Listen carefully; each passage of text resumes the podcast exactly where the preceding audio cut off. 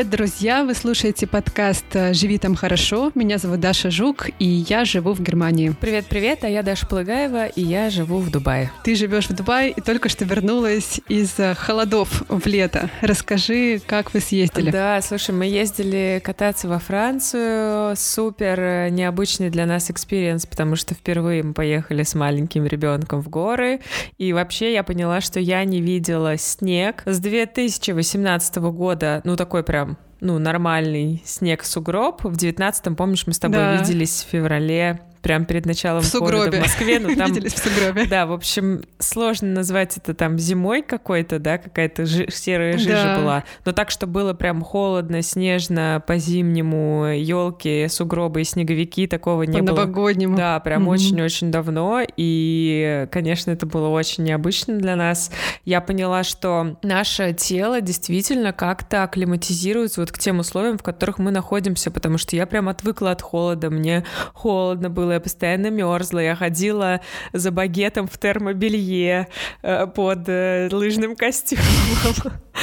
там, то есть для меня это, ну, а хотя был там минус один, условно. И Маша тоже увидела снег впервые, очень смешно отреагировала, ела его постоянно. Вот, сначала ей очень понравилось, потом ей совершенно не понравилось мерзнуть, э, и она все время говорила домой кушать, домой кушать, вот. И высота, конечно, тоже такая штука, к которой нужно привыкнуть, потому что на деревне, где мы были, была на высоте 1600 метров, в принципе, это прилично. Какое-то время мы тоже адаптировались.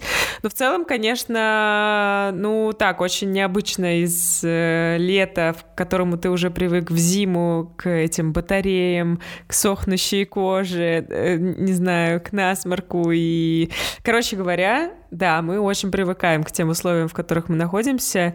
А, Маша в плюс 38 не жаловалась так, как она жаловалась в минус один. Это ваш снег? Спасибо. Я хочу в Дубай, да, да? спасибо. Ну, то есть ей нравилось, да, но она поняла, что есть некоторые минусы. Плюс мне показалось, что Франция, наверное, не самая kids-friendly страна. Мы были на таком очень молодежном курорте, мы такие идем с ребенком, тащимся, думаем, где бы нам поесть, а все такие идут на расслабоне, на пресс виски, выпивают, сидят напротив огонька, греют ручки, и ты такой думаешь, блин, у меня ребенок тут просто подожжет себя, мы не можем сесть в это кафе. Вот, да, мне показалось, что Франция, она такая, типа там, ну, дети как бы окей, но как бы они тут нам ничего не испортили, как бы они нам тут не мешали, как-нибудь давайте, в общем, сами как-нибудь, э, пожалуйста, займите своих спиногрызов. ну, как-то так. Там в одном кафе Маша взяла Мишку декоративного поиграть, который был в красивом красном новогоднем свитере, и владелица, mm-hmm. там же в основном владельцы вот этих маленьких всех заведений, не просто там менеджеры или сотрудники, в отличие от Дубая. И он сказал, нет, типа, вы сейчас будете есть блины своими грязными руками, заберите, отдайте, пожалуйста. Ну, то есть, ну, такое вот. Mm-hmm. А что у тебя, расскажи новенького? А, мы готовимся к Рождеству уже на следующей неделе, в субботу у нас католическое Рождество, и мы отчитываем недели, потому что у нас тут такая mm-hmm. есть история с этими адвент, это называется, да, да, когда каждое воскресенье ты ставишь свечку, и, в общем, у тебя какое-то ощущение чуда, и там семейный ужин или ужин с друзьями, и, в общем, какие-то маленькие подарочки мы уже друг другу дарили, потому что э, к нам приходил э, святой э, Николаус. Помнишь, я тебе рассказывала, да, про то, что он приходит 6 да, декабря. Помню, да. Вот, так что у нас mm-hmm. такая очень рождественская обстановка. Mm-hmm. Рынки работают, это очень меня радует, потому что мы долго не могли попасть попасть на эти рынки из-за ковида. Несколько лет подряд они два года не работали, да, и сейчас mm-hmm. мы наконец-то можем насладиться всей этой рождественской суетой с глинтвейном и печеньем и сосисками. Маша, кстати, уже знает, кто такой Дед Мороз. Мы были в моле в Дубае еще до поездки, и там был такой, ну, настоящий Дед Мороз, который танцевал. И на следующий день я у Маши спрашиваю, говорю, Маш, как танцевал Дед Мороз? Маша так задумалась и говорит, плохо.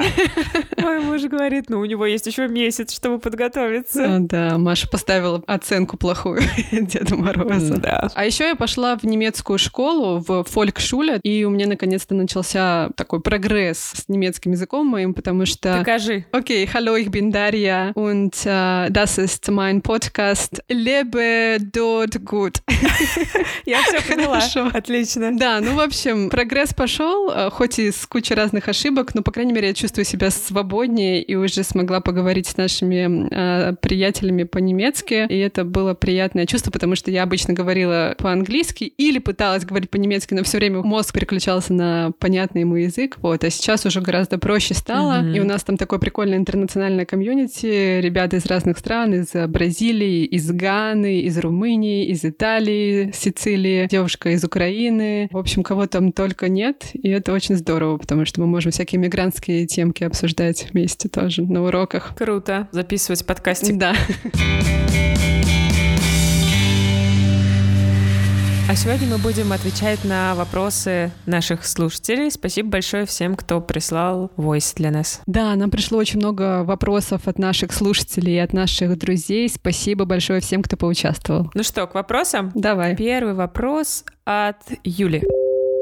Здравствуйте. Хотела узнать, как вообще эмоциональное состояние, как, так скажем, менталка поживает спустя много месяцев с начала иммиграции. Вот, было любопытно.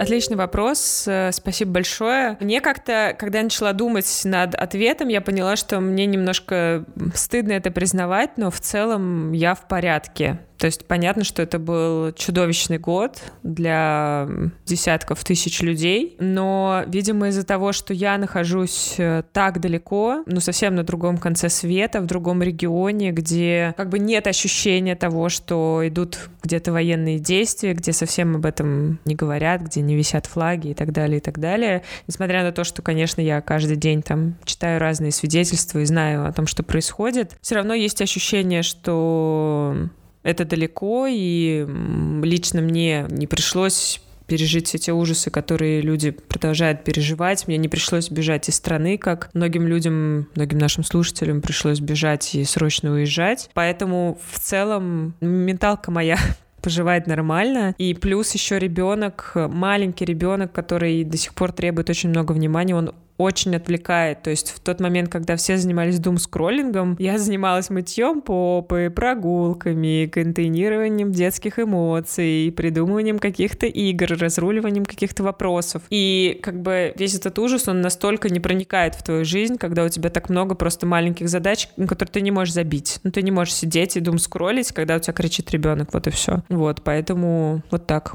Даша, как твоя менталка? Слушай, сейчас подумала, в какое мы все-таки странное время живем, когда стыдимся за то, что наша менталка окей. Да, да, да, это странно. Я разделяю здесь твои чувства. Мне кажется, мы обе находимся в таком слишком привилегированном положении, чтобы рассуждать на тему нашего здесь ментального здоровья, хотя все психологи говорят, что надо признавать и свою боль, и свои переживания, неважно, в очаге это не в очаге, у всех свои проблемы, и нельзя сравнивать здесь и говорить, что кто-то страдает больше, кто-то меньше, потому что все-таки важно для твоего ментального здоровья осознавать, какая у тебя конкретно в моменте сейчас проблема. Мне кажется, что я с начала февраля прошла, как многие, все стадии горевания от э, ужасного удара, тогда еще в феврале и в марте, да, когда все это происходило в Украине, потом то, что происходило в России с нашими друзьями, близкими и с медиа, это тоже было большое крушение для нас с тобой, мне кажется. Mm-hmm. То, что мы чувствуем себя сопричастными. И потом прошли еще какие-то разные стадии. Наступила стадия некого принятия, как это не страшно звучит, но это такая защитная реакция психики нормальная. И я тоже как-то окружена здесь такой своей, своей собственной реальностью. Я сейчас э, не работаю в журналистике такой политической, не занимаюсь военными новостями. Если бы, возможно, я ими занималась, как мои коллеги, э, наверное, я бы пила антидепрессанты. Mm-hmm. Я знаю, что очень многие мои коллеги сейчас на антидепрессантах, а я занимаюсь совсем другой темой, другой повесткой.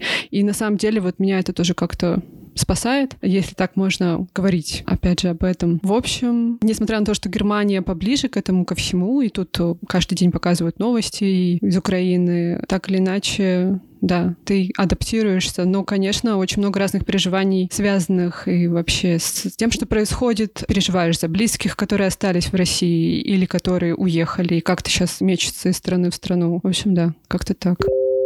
Добрый день, меня зовут Лиля, я из Санкт-Петербурга, и у меня вопрос, возможно, не совсем по теме. Мне бы хотелось узнать, что из прочитанного за последние семь месяцев вы могли бы порекомендовать своим слушателям. А почему я задаю этот вопрос? Потому что недавно смотрела выпуск Галины Юзефович, и она говорит о том, что после 24 февраля у людей возник интерес к аудиокнигам, а в последнее время растет запрос на бумажные книги. И мне хотелось бы просто спросить у вас, какие книги, а может быть и фильмы, помогают вам справиться вот с этим негативным шумом новостного фона, что поддерживает вас в сложные минуты. Спасибо.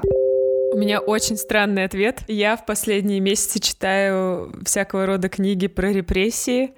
Я перечитала «Дом на набережной» Трифонова. Я прочитала «Подстрочник». Это книга, основанная на рассказах Лилианы Лунгиной. Я раньше видела фильм, э, замечательный фильм, который снял Олег Дорман, который тоже называется «Подстрочник», но не читала книгу. Книга чуть-чуть более расширенная, как мне показалось. Очень классная книга. С огромным да. удовольствием. Офигенная книга, да, очень советую, рекомендую. Я не уверена, что эта литература поможет вам отвлечься от информационного шума, но мне эта литература литература помогает ну, как бы понять мою страну, понять какие-то процессы, которые происходят в России, и не обнадеживать себя, как ни странно. То есть мне кажется, что моя вот эта вот начитанность об этом страшном периоде советской истории, она мне помогла несколько лет назад посмотреть на то, что происходит в России, и принять решение уехать. Я понимаю, что это звучит как какое-то страшное преувеличение, и я уверена, что в тот момент, когда я уезжала, или когда люди уезжали, не знаю, в 2011 году, в 2014 году, и говорили обо всем об этом, это звучало как страшное преувеличение. Но, к сожалению, вот так вот раскручивается маховик истории в нашей стране. Очевидно, раскручивается не в первый раз сейчас. В моих планах перечитать воспоминания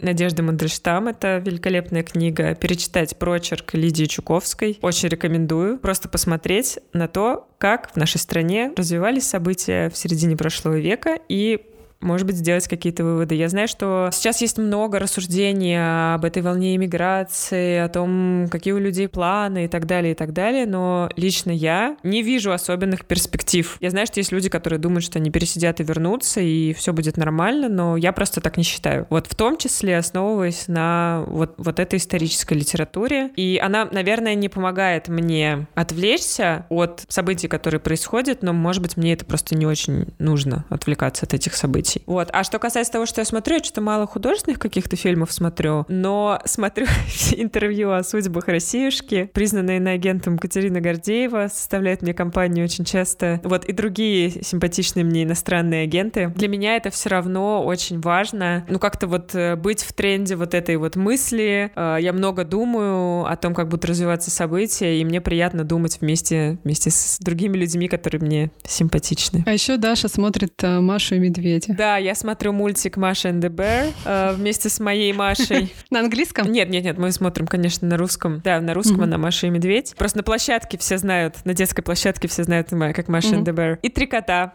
Очень рекомендую. Мне больше три кота нравятся, если вам это важно. Это точно помогает отвлечься, мне кажется. Три кота. И всякие великолепные советские мультфильмы, да. Чебурашка привет передаем от Филиппа. Чебурашки. А ты, Даш? А я, ты знаешь, я долго пыталась подступиться к разным книгам, которые описывают э, ужаса и горя, потому что мне казалось, что как раз э, важно сейчас их тоже прочитать, чтобы осознать то, что происходит сейчас в каком-то другом масштабе, и как-то, возможно, почувствовать некую близость с авторами, которые что-то похожее переживали. Но я не смогла их читать, потому что они вызывали у меня только какую-то еще большую тревожность. Но это было вот в первые месяцы, да, после начала войны. И вот, например, многие советовали книгу «Выбор о свободе и внутренней силы человека». Автор книги Эдит Ева Эйгер, она прошла концлагерь, и она работала всю жизнь психотерапевтом и помогала людям выйти из очень страшных и тяжелых ситуаций. и пережить какие-то страшные травмы и воспоминания. Очень хочу ее почитать, но пока она у меня стоит на полочке. А, но в какой-то момент мне стало интересно почитать какие-то книги о смысле жизни и конечности нашей жизни и о смерти. Казалось бы, я сейчас сказала, что, что я пыталась этого да? избежать, а потом все-таки, да, решила отвлечься с помощью книг о смерти и э, прочитала несколько книг э, Ирвина Ялома. Mm-hmm. Люблю этого автора, это классный известный американский психолог, и он много писал про смерть потому что пытался как-то осмыслить ее, и его идея заключается в том, что если ты не осознаешь, не понимаешь до конца, не принимаешь то, что ты конечен, ты не можешь по-настоящему жить вот здесь и сейчас. Ну, в принципе, очень понятная мысль, mm-hmm. да? И я бы могла посоветовать книгу «Мама и смысл жизни» на эту тему. Но она не только про смерть, но она еще и про роль матери в жизни человека, и про смысл бытия, в общем. Да, это только если вы хотите отвлечься. Очень хорошая книга. Сразу после Надежды Мандельштаб. Да, абсолютно. А еще меня выручали подкасты, как всегда. Я тут вспоминала, какие конкретно подкасты мне здесь как-то помогли. И вспомнился эпизод подкаста «Голый землекоп», который э, называется по-моему, так, я оставлю ссылочку на этот эпизод, выживут самые дружелюбные. А, ведущий подкаста взял интервью у ученого, который исследовал эту тему. Он написал книгу о том, что на самом деле эволюция показывает, что выживают не самые агрессивные нападающие, а самые милые и дружелюбные, потому что они умеют договариваться, кооперироваться и быть гибкими. Вот. Mm. И это прикольная история. И еще а, мне вспомнилось интервью, которое моя подруга Кагершин Сагиева брала у Тамары Эдельман после того, как ее книжка вышла про казни. Статья называется «Даже дикари лишний раз не проливали кровь» о том, как на разных этапах э, истории человечества, вот в периоды, э, когда разгуливалась такая особая жестокость, да, были казни, она как ответ а, приходили люди, которые начинали бороться за мир и за ценность человеческой жизни, и это как-то вот возвращает веру в человека, когда ты такое читаешь. В общем, мы насоветовали классные подкасты статьи, книжки, чтобы отвлечься, друзья. Ну, Гарри Поттер. Мне кажется, очень многие читали Гарри Поттера эти месяцы, потому что это правда. А ты хочешь открыть тебе страшную тайну? Давай. Я не читала Гарри Поттера. А ты что? М-м. И он прошел мимо, я не знаю, он, он прошел мимо меня. Слушай, Просто... я тебе завидую на самом деле, да? потому что ну, Гарри Поттер — это великая книга. Да. С Машей почитаю, да. Я жду, жду, жду. Надо подождать чуть-чуть, будем читать. И, кстати, к слову про то, какие еще проекты дают поддержку, у наших с Дашей коллег из студии подкастов «Техника речи» есть такой очень важный и очень классный проект, э, который называется «Рядом». Я бы сказала, что это такой душевный разговор трех разных людей о том, как переживать темные времена и как находить новые смыслы, новые точки опоры и новую надежду э, в мире после 24 февраля. Подкаст ведут лингвист Игорь Исаев, Лайф, э, стендап-комик Женя Сидоров и журналистка Таня Фельгенгауэр. Даша, кстати, долгое время работала вместе с Таней, и недавно Таню Минюст России объявил иноагентом. Мне кажется, что этот подкаст дает ощущение, что рядом с тобой есть люди, которые очень похожи на тебя и которые переживают те же чувства и разделяют те же ценности, что и ты, и это такое очень э, терапевтичное ощущение. Ссылочку на подкаст рядом мы с Дашей оставили в описании этого эпизода.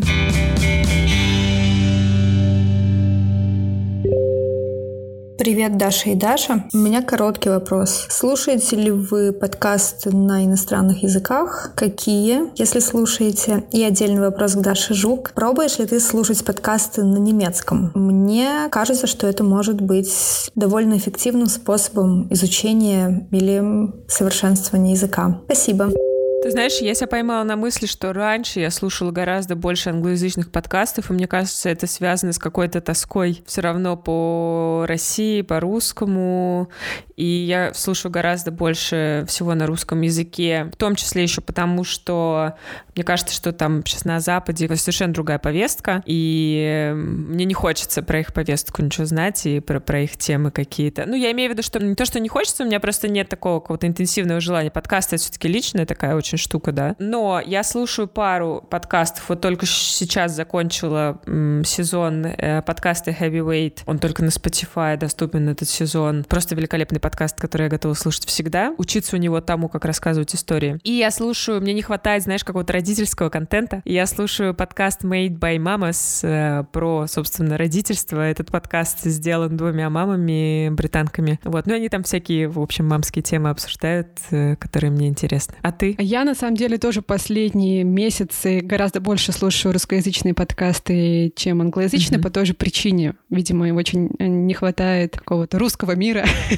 моей душе, и поэтому я а, включаю любимые подкастики на русском, но из английского, из англоязычных подкастов могла бы посоветовать, если вам интересно, а есть классный подкаст, который называется The Drop Out про историю Элизабет Холмс. Это такая предпринимательница, которая в Силиконовой долине начала свой бизнес, свою компанию. И это история просто огромного успеха, когда в нее были вложены невероятные инвестиции, в нее поверили лучшие люди Америки, и не невероятного фейла. Mm-hmm. Это просто mm-hmm. жутко интересно. Но я смотрела сериал, а потом еще подкаст слушала. Вот. Так что, если вы любите такое, советую. А что касается немецких подкастов, да, мне кажется, это классный способ подтянуть язык, но я пока слушаю больше учебные подкастики. Вот я люблю подкаст Coffee Break German, как раз когда пью кофе, его слушаю. Там разбираются разные темы, а, грамматика. Хорошая привычка, кстати. Да. И еще мне очень нравится проект Easy German. Он очень смешной. А, есть а, YouTube канал, и там такие прикольные ребята, немцы, они разыгрывают разные сценки и расспрашивают немцев об их жизни, пытаются на пальцах буквально объяснить немецкий язык, так что если вы не знаете об этом проекте, но пытаетесь учить немецкий, я бы очень посоветовала. И есть подкаст тоже Easy German. А я, кстати, вспомнила еще один подкаст. Это Perfect Match. Он на английском, но он про Россию. Он называется Another Russia. А, да. И его сделала дочка Бориса Немцова, Жанна Немцова, и она рассказывает, собственно, историю Бориса Немцова. И это в каком-то смысле не только его история, но история как бы другой России, да, того, как складывались события, как они в какой-то момент могли сложиться, но не сложились, и про его судьбу, про его линию, про разные предпосылки. В общем, супер интересно, классно сделано. Я с удовольствием послушала. Привет, меня зовут Наташа, мне 33 года, и я думаю о том, как при переезде за границу восстановить свою активную хобби-рутину, не владея местным языком. Дома я привыкла посещать э, танцевальные курсы, йога-студию, различные мастер-классы. И первое время, вероятно, придется уделить активному изучению местного языка, потому что без него, к сожалению, не получится также полноценно посещать такие мероприятия. Так ли это? Или вы знаете какие-то лайфхаки для иммигрантов?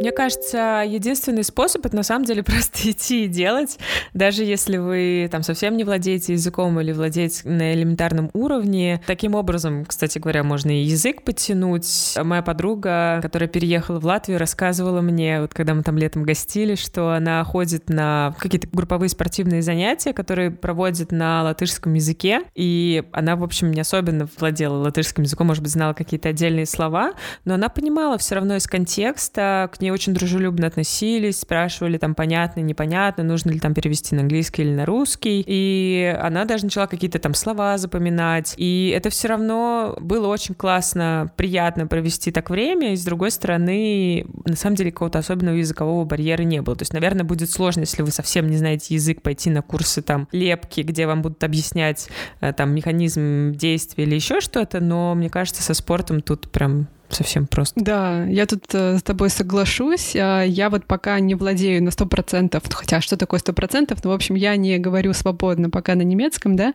но, тем не менее, начала ходить а, на фитнес, и тренер, к которому мы попали, он доминиканец, который уже 12 лет живет в Германии, он говорит очень хорошо по-немецки, ну и, естественно, по-испански. И мы говорили на таком миксе, половину я не понимала, потому что испанский забыла, немецкий еще не выучила, но есть еще язык жестов, и он мне там что-то на пальцах объяснял, как нужно встать, как нужно там сесть и так далее. И помню, я еще ходила на йогу, и там тоже помогал скорее язык тела и такая память телесная, да, потому что если ты занимался йогой дома в России, то ты точно вспомнишь какие-то асаны. Э, я не вижу здесь проблем, и это, правда, классный способ погрузиться в языковую среду и через какие-то занятия еще и учить э, язык. Но я бы, наверное, посоветовала, если совсем вы не говорите на английском или на каком-то другом языке, в страну которого вы переезжаете, начать уже сейчас хотя бы потихонечку, чтобы базовый какой-то словарь был. А мне, кстати, я помню, что очень помогало там ходить на какие-то потом офлайновые занятия, онлайн-уроки. Просто включаешь на YouTube йогу, и ты потом запоминаешь вот эти там слова, вот эти термины, которые ты можешь просто не знать, даже если ты говоришь по-английски, ты можешь не знать, как сказать там... Йога with Adrian. Да, йога да? with Adrian, я тоже да. ее люблю. Как сказать там собака мордой вниз и вот это вот все. И, а потом, когда приходишь на занятия, ты уже в теме. В общем, помогает. Да, это классно. А еще тоже лайфхак я его как-то интуитивно выбрала, а, ну, то есть интуитивно его узнала, но потом мне моя преподавательница по английскому сказала, что это правда тема. Я люблю медитировать, и я медитирую на английском, и это помогает как-то соединиться с другой своей языковой идентичностью через медитацию. Mm. Ждем, когда ты начнешь медитировать на немецком. Новый уровень. Переходим к вопросам посложнее. Привет, Даша и Даша. Меня зовут Аня. Я скоро переезжаю в другую страну, и у меня к вам вопрос экзистенциальный. Как стать местным? Как понять, что твое сознание переехало в другую страну? Что ты теперь не русский, который живет в Германии или в Эмиратах, а ты дубаец, или ты немец. То есть как это понять? Вообще нужно ли становиться местным? Нужно ли так глубоко интегрироваться в другую культуру, сливаться с ней, становиться частью этой культуры? Или нужно все-таки оставаться русским, живущим в этой другой культуре? И как понять, что ты стал этим местным, да, по каким критериям. Я, конечно, не имею в виду получение официальных каких-то документов, там, гражданства или вида на жительство, или покупку недвижимости. Я имею в виду все, что связано с движениями души, сознанием, да, то есть э, как определить, что ты стал этим местным, вот такой непростой к вам, девочки, мой вопрос. Я помню, что мы много, наверное, говорили об этом в разных выпусках. Мне вспомнился эпизод, который мы записывали с, с ведущим сперва ради Владимиром Цибульским. Мы говорили тогда про Латвию, и я помню, что мы прям допытывали его. Ну, а ты стал местным? А ты интегрировался? А что? А что? И он говорил, «А, ну, в смысле, а что это значит? А, а как это оценивать? А как понять? Интегри... А нужно вообще? А как, как это должно выглядеть? Эпизод, если что, это 15 выпуск называется «Русский bubble». Звучит как новый альбом «Монеточки». Мы там говорили про русский bubble, в котором он оказался в Риге. Вот. На самом деле, я тоже, я думала об этом. Мне немножко сложнее на эту тему рассуждать, потому что я живу в таком интернациональном комьюнити, где все иностранцы, и это окей тут, тут не должен никуда там ассимилироваться, становиться местным, э, говорить на, на арабском и так далее. Это просто от тебя даже не требуется. Вот. Но мне кажется, что люди, которые в таком уже взрослом возрасте переезжают, ну, ну мы никогда не станем там своими или местными, никуда не сотрем наш бэкграунд, да. Мы уже там какие-то состоявшиеся профессионалы, э, личности, люди с какой-то историей, со своей. И вот мы со всем этим багажом переезжаем, знаем, и это окей. И мы как бы с ним живем просто в другом месте. А какие-то вот культурные штуки, они будут впитываться, если мы останемся там открытыми к этому, не будем сидеть и говорить, так, а у нас во Вкусвилле продают сметану, она другая, а тут у вас что-то как-то не так. А почему у вас тут... А почему у вас обед подают с 12 до 2? Вот как то, что я вот про Францию говорю. Я думаю, что когда ты уже там привык к каким-то местным нравам, ты уже, ну, в общем, просто идешь с этим потоком и, и, и живешь свою жизнь. И я еще, кстати, вспомнила наш разговор, помнишь, с Оксаной Корзун, да. твоей любимой авторкой. Даша ее процитировала раз 15, а потом мы с ней выпуск записали, которая, переехав в США, для нее это был тоже такой травматичный опыт, что она вообще отказалась от всего русского, от русского контента, от новостей, от видео, и даже перестала слушать русскую музыку на несколько лет, чтобы как бы перезаписать вот эту вот свою историю, да, на, на, все, она новый человек в новой среде, у нее, у нее вторая жизнь началась в США. Вторая личность, вторая идентичность, да. Вторая личность, да. Но потом она все равно к этому вернулась, потому что это окей, это часть нас, и это будет с нами жить все равно. Ну, это вот как раз к вопросу про стратегии, да, адаптации. Кто-то идет в такую ассимиляцию, mm-hmm. полностью сливается с культурой и становится таким хамелеоном. Мне вот Филипп про это много рассказывал, когда он переезжал из страны в страну, он видел таких людей, таких детей, которым, чтобы стать а, своим чуваком, чувихой в классе, да, нужно было как-то начать носить там те же футболки, кроссы там и так далее. Но это была такая еще подростковая история, подростки многие, да, как-то имитируют. Mm-hmm. И, но потом ты уже вырастая, ты понимаешь или не понимаешь а, ценность а, сохранения своей какой-то идентичности. Вот. Я как понимаю, что сейчас это очень сложная история про там, русский мир, да, и какую-то твою русскую, mm-hmm. российскую, русскоязычную идентичность. Сложное к ней отношение сейчас, но я как-то развела для себя эти понятия. Ты как часть русской культуры, и ты как представитель российского государства. И мне нравится, что я могу в себе объединить несколько культур, скажем так, э, что-то взять из немецкой культуры, что-то взять из своей, и вот в этом есть какая-то твоя уникальность, да, ты такой out of the box, и ты можешь смотреть на какие-то традиции этой страны, правила этой страны немножко по-другому, то есть выбирать, а как ты хочешь. Понятно, что ты не можешь тут влиять и менять людей, ты все-таки приехал к ним в страну, должен уважать их традиции и обычаи, но при этом ты можешь у себя там дома, да, как-то поступать по-своему. Вот, например, немцы очень любят, ну, по крайней мере, мере, те немцы, которых я знаю, которых я вижу, они любят постоянно заниматься своими а, садиками, огородиками после работы. И как Филипп недавно пошутил, мы с ребятами обсуждали, а что такое вот отдых по-итальянски, а что такое отдых по-немецки? И Филипп сказал, что отдых по-немецки — это когда ты все вымыл, почистил, все отполировал. Арбайтен, да. правильно я выбрала Арбайт, слово? да, это Круто. работа, типа, хорошо поарбайтал, mm-hmm. и теперь такой выдохнул, и теперь можно расслабиться расслабиться. Меня... У меня муж немец, Даш. Мой муж немец. Передай Филиппу. Ну, Филипп неправильно немец, ты помнишь, как неправильные пчелы. То есть он не любит работать? Ну, он а, работать любит, но полировать не любит.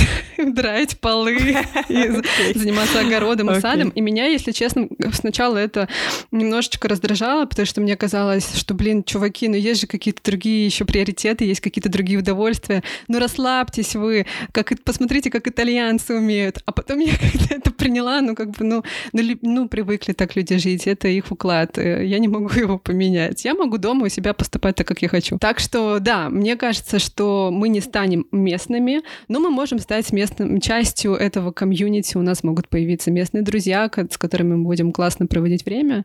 Но мы, конечно, будем россиянами, которые приехали, так или иначе. Меня тут, кстати, в поездке во Франции спросили такие, откуда я, что было приятно. Девушка, с которой я говорила на английском, потому что у меня ужасный блок говорить на французском, поэтому я говорю на английском, но потом иногда немножко перехожу на французский, потом на английский, это выглядит очень странно. Она у меня спросила, а вы откуда? Вы из UK? Я такая, какой у меня прекрасный акцент. Я сказала, нет, мы живем в Дубае. Я очень похожа, да? Могла бы сойти. На местную. Дубайчанка. Россиянка-дубайчанка. Да. У нас есть еще один вопрос от Ани. И еще один вопрос, как продолжение первого, но уже такой деловой и, наверное, про бизнес, а, но тоже с частичкой экзистенциальности. Как начать делать то, что ты успешно делаешь для русскоговорящей аудитории? Ну, мы, например, сейчас говорим про медиа рынок. Как успешно начать делать это что-то, для рынка, в котором ты сейчас э, находишься, да, для, например, в вашем случае Германии и Дубая, да, как начать делать какой-то медиапродукт, который будет интересен европейцам, как понять, что им будет интересно, как нащупать это. Ох, да, большая тема. ну, вообще у меня есть в планах делать что-то для западной аудитории когда-нибудь, но не для немцев, а, а для англоязычной аудитории, потому что мне бы не хотелось себя ограничивать немецким рынком, немецким языком. Сейчас, мне кажется, все таки если говорить про онлайн, мы живем в таком глобальном мире, и очень многие немцы говорят на английском и могут потреблять новости какие-то, покупать э, продукты на английском языке, и мне кажется, это окей. То есть английский дает возможность как раз охватить большую аудиторию. Но я вот сейчас начинаю проект на русском языке именно потому, что мне комфортнее на российском рынке тестировать какую-то идею. Все-таки у меня есть какой-то нетворкинг, более-менее понимание рынка, хотя это новая сфера, и понимание людей наших и какой-то психологии людей. И мне сложнее сейчас как-то понимать вот европейскую ментальность, что конкретно им нужно. Это нужно, конечно, более глубоко погрузиться в тему, проводить разные исследования и так далее, и так далее. Вот я вспомнила про одну свою приятельницу, которая приехала в Лондон и пытается перезапустить свой онлайн-проект о ментальном здоровье для родителей, и она столкнулась с такой проблемой, что то, что она делала для российских родителей, как будто бы не очень актуально для британских. Ну, то есть там очень разный культурный код, и когда они пытались переводить какие-то их слоганы и фразу, которая звучала как-то так «сделаем вашему ребенку здоровую маму», ей сказали бритиши, что вас бы за такую фразу тут засудили, потому что вы не можете этого гарантировать. Mm-hmm. И она поняла, что, блин, вот я сейчас туда пойду, это правило нарушу, сюда пойду это, и мне сначала нужно понять вообще, что, что это за аудитория такая, чего они хотят, и какие проблемы их волнуют, и это, конечно, большая работа. Но вообще мне бы очень хотелось пойти в сторону английского рынка когда-нибудь. Меня многие друзья спрашивают, о, а ты подкасты делаешь, а, а, а дай послушать. Скинь ссылочку. Да, скинь ссылочку. Ну вот мои европейские друзья. И, и как бы мне им нечего показать, а было бы здорово, если бы я могла быть частью профессионального комьюнити здесь. Да. Ну, у нас есть идейка один наш культовый эпизодик перевести на английский. Да. Я думаю, сделаем в следующем Сделаем. году. А ты как ты это ощущаешь? Ну, я согласна с тобой, что нужно как-то изучать рынок, говорить с людьми. Э, Вот, например, в Дубае особенности поиска работы следующие. Тут нужен LinkedIn. У тебя должен быть прокачанный профиль с кучей знакомств, с кучей коннекшенов, э, с хорошим там описанием того, кто ты, с- даже с какими-то рекомендациями, отзывами других людей, профессионалов. И я тут э, занималась с тьютором, который помогает как бы прокачать твое CV, подготовиться к собеседованию и так далее, и так далее. И он сказал, что, блин, если посмотреть на твой LinkedIn, это выглядит следующим образом. Из описания ты понимаешь, о, эта девушка была в телеке, но у нее 30 контактов. Это выглядит как фейк. Ее не существует. Это странно. То есть для местного рынка я как бы ghost. Ну, я странная. Вот поэтому... Телегост. Телегост, да. Поэтому нужно, оказывается, прокачивать там свою страничку в LinkedIn, которая никогда в жизни мне не, не была нужна в России, потому что LinkedIn вообще заблокирован в России. Как-то там не, там не делались дела. Вот. Дубайчанам ты это не объяснишь, да? А в Дубае, да, в Дубае все через LinkedIn, и это важно. Вот, оказалась такая штука. И еще очень важен нетворкинг, важны контакты, то есть э, нужно прям вот искать. э, И это, кстати, окей, насколько я понимаю, например, в LinkedIn там с кем-то законнектиться, представиться, и, может быть, даже кто-то там с тобой сходит на кофе, поговорить с тобой о рынке, о том, что здесь происходит и так далее, там, не знаю, знакомые знакомых. То есть важно, ну, по сути, нам нужно с нуля, это очень сложная задача, вот перед которой я сейчас стою, наращивать вот эти свои контакты, знакомства, делать все то же самое, что у нас было в России, просто в новом рынке, и тогда придут какие-то работы, заказы, проекты. Мне кажется, что вот так. Несколько похожих вопросов, давай прям сразу их послушаем. Привет, меня зовут Лёша. У меня такой вопрос. А как находить друзей и вообще обзаводиться новыми знакомыми? Ну, потому что, когда тебе за 30 найти каких-то друзей, единомышленников даже в родном городе кажется не очень простой задачей. А в незнакомом городе, в незнакомой стране это кажется каким-то нереальным. Привет, меня зовут Денис. Я живу на Бали полгода, и основная проблема иммигрантов – это нахождение круга общения, хотя бы немного напоминающего общение на родине. А меня зовут Юля. Полгода назад я переехала на Бали с семьей. И у меня есть моя отдельная профессиональная боль. Это вопрос профессионального сообщества, возможности общаться с профессионалами своего дела здесь, из моей сферы. Я психолог, и мне категорически не хватает интервизионных групп, э, групп поддержки, возможности общаться с профессионалами, чтобы не вариться в своем собственном соку постоянно. Ох, это вечная тема. Я вас, друзья, очень понимаю. Я, кстати, помню, что когда я только переехала, для меня это была проблема номер один. Вот контакты, люди, общение. И я это очень хорошо понимаю. Сейчас у меня как-то нет такого недостатка общения. Мне кажется, что сейчас есть дикое количество иммигрантских чатов местных, да, и люди там общаются, знакомятся. Кажется, не надо бояться, может быть, даже какие-то ивенты организовывать там на основе этих чатов или каких-то более приватных чатов. Это окей, всем не хватает общения на самом деле, и все хотят живого контакта, особенно там после этих там двух лет пандемии, теперь опять там люди в изоляции, теперь уже в чужой стране оказываются. Нет ничего страшного в том, чтобы кого-то или какую-то, может быть, небольшую группу людей организовать, пойти попить кофе, поужинать или выпить пиво. Кто не хочет, не, придет, кто захочет, придет. В худшем случае это будет плохой плохой вечер. В лучшем случае только ты придешь и выпьешь пиво. А в лучшем случае вы найдете там своих друзей. Да, только ты придешь и выпьешь пиво и просто познакомишься с кем-нибудь в баре. Мне кажется, это нормальный такой лайфхак. Еще я вспомнила, что мы делали целый эпизод про дружбу. Это седьмой эпизод, который называется ты лучше, чем муж, с ним можно развестись, а с тобой нет.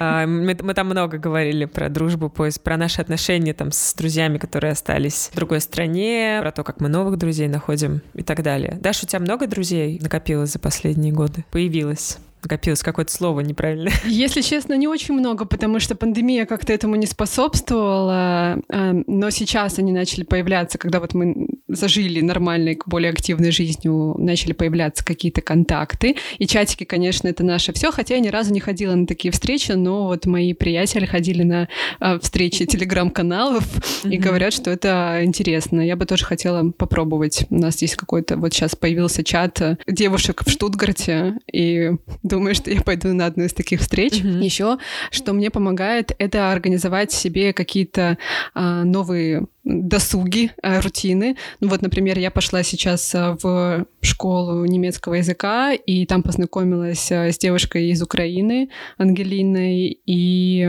она ко мне сама подошла после одного из уроков, мы как-то начали болтать про жизнь в Германии, и я немножко переживала сначала как раз на, на тему войны, но она совершенно спокойно, адекватно и открыто очень как-то вот прям, да, себя проявила и ко мне отнеслась. Мы с ней пошли пить кофе, а потом еще ходили пить Глинтвейн э, на площадь, на рождественский рынок. Это было очень классно. И плюс походы на фитнес, да, или там записаться куда-нибудь на танцы. В общем, туда, куда вы ходили в России или куда вам хочется пойти, это тоже классный способ э, обрастать новыми знакомствами, новыми людьми.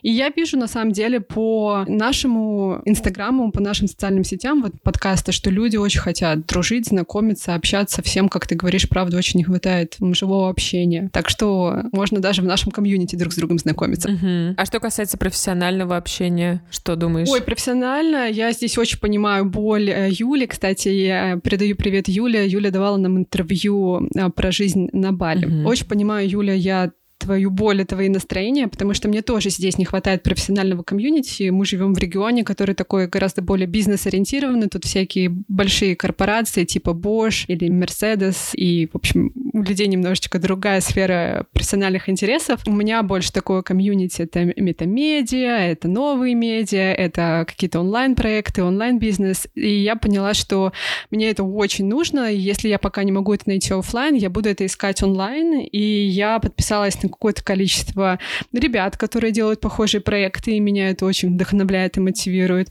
А потом узнав о том, что кто-то из моих знакомых начал похожие делать штуки, мы начали созваниваться, всякие зум-колы проводить, и это тоже как-то поддерживает, и ты в процессе что-то узнаешь, обмениваешься какими-то лайфхаками, и вместе вы что-то придумываете. Есть еще всякие мастер-майнды, тоже онлайн. Но мне кажется, что на время это способ а, как-то удовлетворить вот эту потребность в профессиональном комьюнити. И плюс во многих больших и небольших городах есть еще метапы, профессиональные. Mm-hmm. Вот я увидела, что в Штутгарте у нас есть метапы для там, девушек э, предпринимательниц. Я уверена, что там можно найти людей, которые что-то делают онлайн, какие-то свои проекты. Это тоже может быть очень полезно. Мне кажется, на Бали тоже а, должны быть такие комьюнити. У нас последний философский вопрос.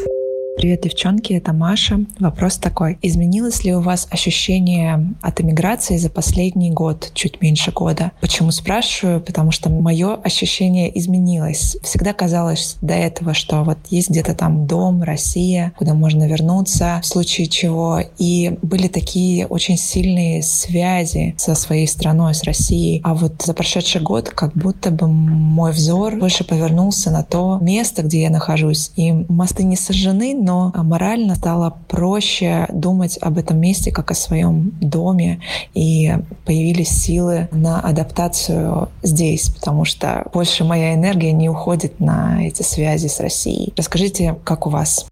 Как у тебя? Сложная тема и такие сложные сейчас отношения со своей страной. С одной стороны, очень скучаю, очень люблю, а с другой стороны, очень стыжусь за действия правительства, и это, конечно, тоже э, определенным образом влияет да, на отношение к месту. И плюс города любимые опустели, очень многие друзья уехали, и, конечно, я понимаю, что когда я туда поеду, будет немножко другое настроение. И я очень понимаю тебя, Маша, и меня тоже, знаешь, в какой-то момент э, начала очень как-то по-другому относиться к Германии с какой-то еще большей благодарностью за то, что эта страна, ну не то чтобы меня приютила, но то, что она стала мне домом, а, что я получила здесь документы, что я чувствую здесь себя легальным жителем, и я вижу какое-то принимающее отношение местных. И, наверное, да, это тоже вот какое-то новое отношение, другое болезненное отношение к стране каким-то таким парадоксальным образом настроило на большее сближение с Германией, но мне очень все равно не хочется терять эту связь э, со страной. Это, мне кажется, как некое такое, я даже не знаю, как это описать, некое такое,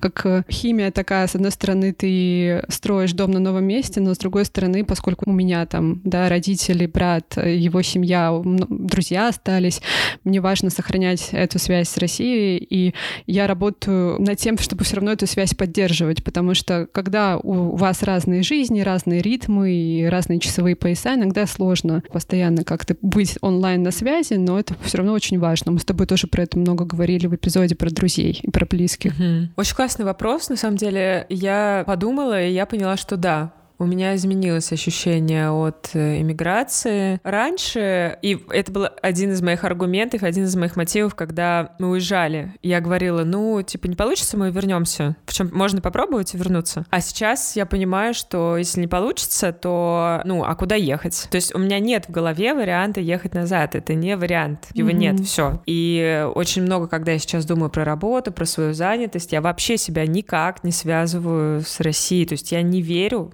в то, что в ближайшие годы я могу сделать хоть один проект, связанный как-то с Россией, и вообще каким-то образом мое будущее будет связано с Россией. Я думаю, что так не получится, к сожалению. И я больше думаю о том, а как нам, может быть, а, а если мы захотим переехать, а куда, а как там получить документы, а как там легализоваться, а как там найти работу там, а не в России. И в этом смысле вот мне очень созвучна позиция актера Анатолия Белого, не помню, уж признан он иноагентом или нет, который говорит, что я уехал навсегда. То есть есть люди, которые, ну, ну поживем и вернемся, дождемся перемен. Живи там хорошо, не возвращайся никогда. Да. Он говорит, нет, нет, это все. То есть, эм, когда Маша говорит, что мосты не сожжены, да, они как будто бы не, они не сожжены, то есть, да, есть родные, они там будут приезжать, будем встречаться, общаться и так далее. Но я думаю, что если все будет хорошо там здесь или, может быть, в каком-то другом месте, ну, к сожалению, мы больше в России жить не будем. И я смотрю на такой довольно далекий горизонт, там, ближайшие 20 лет. Хотя, знаешь, после ковида, конечно, и после всех событий, которые произошли, очень смешно, особенно публично, зарекаться но у меня скорее такой настрой. То есть как бы у меня такое ощущение, такой настрой. То есть я не могу сказать, что я на сто процентов уверена, но настрой у меня такой. Угу. Слушай, это уже немножко другая тема, но я вспомнила накануне записи э, подкаста разговора с Наташей, которая сегодня нам прислала войс про поиски рутин. Наташа находится в России, в Москве, она художница, угу. хочет продолжать жить в России, это важно. И она мне говорила о том, что ее очень расстраивает, как многие иммигранты, уезжая, говорят, что мы уехали, потому что здесь жить у вас невозможно, и пока здесь что-то не наладится, пока вы тут как бы не устроите все классно, мы не вернемся. И ее бесит вот эта позиция, что мы вернемся, когда вы тут все нам ага. устроите. Она за то, чтобы там оставаться и, и как-то устраивать. И устраивать, да. И да, я уважаю эту позицию, потому что это позиция и причина оставаться дома, если у тебя какая-то такая сильная связь с Родиной, и тебе важно там быть, и важно влиять на то, на что ты можешь влиять. Угу. Не глобально, возможно, а как-то локально на там, уровне своей жизни. Грустная нотка, давай я ее немножечко да. Да, э, разбавлю веселым вопросом от моего мужа давай. Филиппа. Э, вопрос такой куда делась а, рубрика «Повариха борща»? Ну, мне кажется, это вопрос, на который должен ответить Филипп. Филипп считает, что мы его заканчивали. Мы его заканчивали? Но он шутит. А может, он пишет в стол рубрику? Возможно, возможно, пишет в стол. Да? И мне кажется, что в какой-то момент можно ее реанимировать. Он хочет вернуться? Он скучает иногда, да, скучает. Ему... Давай подумаем про следующий сезон. Друзья, если вы скучаете по рубрике «Повариха борща», напишите нам. Напишите, да, и мы тогда попробуем ее реанимировать думать. Друзья, спасибо, что послушали этот эмоциональный эпизод, личный очень эпизод, и до конца. Надеемся, он был полезным для вас. Живите там хорошо. Пока-пока. Пока-пока.